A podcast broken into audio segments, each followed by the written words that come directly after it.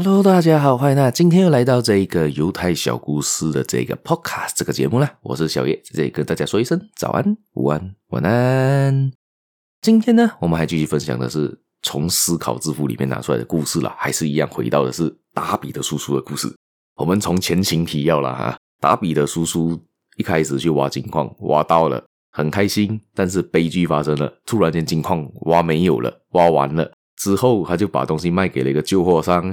而旧货商呢，也就找了一个地质工程师去探查之后，他应该多挖一个三米就能找到他要的金矿呢。他结果这个旧货商就摇身一变，变成当时赚了很多钱的一个矿主，就因为他多挖了三米，就找到了那当时的金矿。然后达比叔叔呢，也没办法，就回到了老家，然后他就开了一个他他他这个叔叔有一个农场。这接下去的故事就是他农场发生的事情。有一天呢。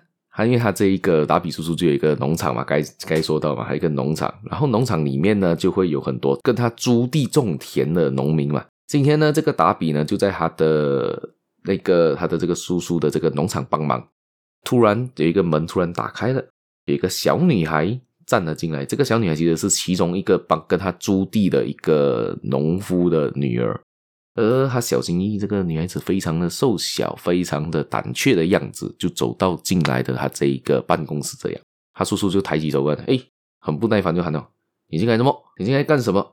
这个小女孩就非常小声的、非常胆怯的呢，就说道：‘嗯、我妈妈说呢，要你要给她一个五角钱。’而这个她叔叔就说：‘不给，回家去，滚回家去。’很不客气的这样子说道。而这个小女孩呢，就说：‘哦，是的，先生。’但是他说了这句话之后呢，这个小女孩一步也不移动，他就继续站在那边。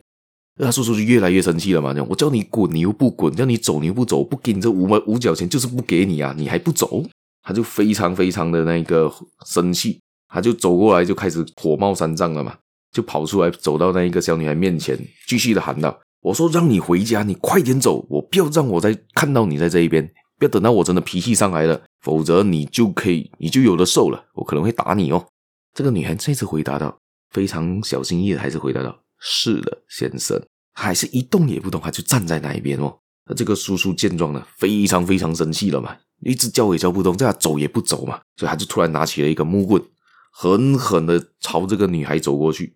旁边这个达比就看着旁，在旁边看着这个事情发生嘛，就很紧张，哇，冷汗直冒，就好像哇，这个小女孩要被打了，要被打了。但是出乎意料事情发生了，那个小女孩没有转身逃跑哦。”而是向前走了一步，眼睛瞪得更大了，看着那个叔，看着他的叔叔，而用尽全力喊道那一句话：“我妈妈就要那五角钱。”突然呢，这个打比叔叔呢，被这个小女孩的声音吓了一跳，他停了下来，看了一会，就乖乖的把那五角钱给了这个小女孩。小女孩就转身就走了。哇！然后他叔叔就坐下来，出神发了十分钟的呆，若有所思啊。好，对于这故事，大家怎样的看法呢？其实很简单啊，其实。这个小女孩有一个超能力，也就是说到她有还有很倔强、不服输的超能力，所以她才彻底打败了那一个她的大比的叔叔。其实这一个东西呢，也就是常常人家说的坚持到底。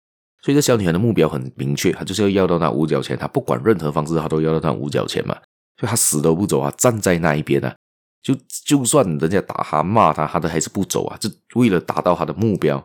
虽然说这个是比较一个极端的看法啦，可能他真的会被打啦，但是呢，他就是站在那边，就这样子达到他的目标，拿到他的力量。而他的叔叔呢，就在眼神中，因为看到这个坚定的情况上呢，也被吓到了，也就乖乖的把五角钱给了这个小孩啦。以这个故事来说呢，其实就是说到我们大家要坚持自己的目标。这个东西其实也可以看回在印度曾经发生过的事情，就是印度圣雄甘地也是以前也是做过这件事情。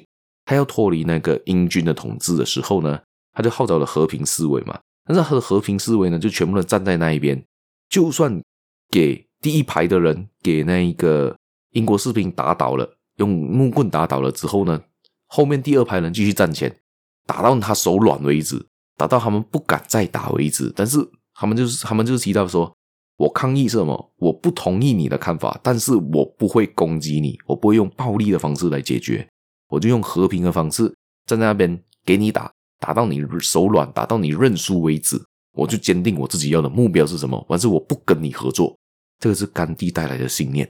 而当时英军呢，就是因为这样子呢，遭受了国际的那一个谴责，没有办法的，最后才让这个印度独立嘛。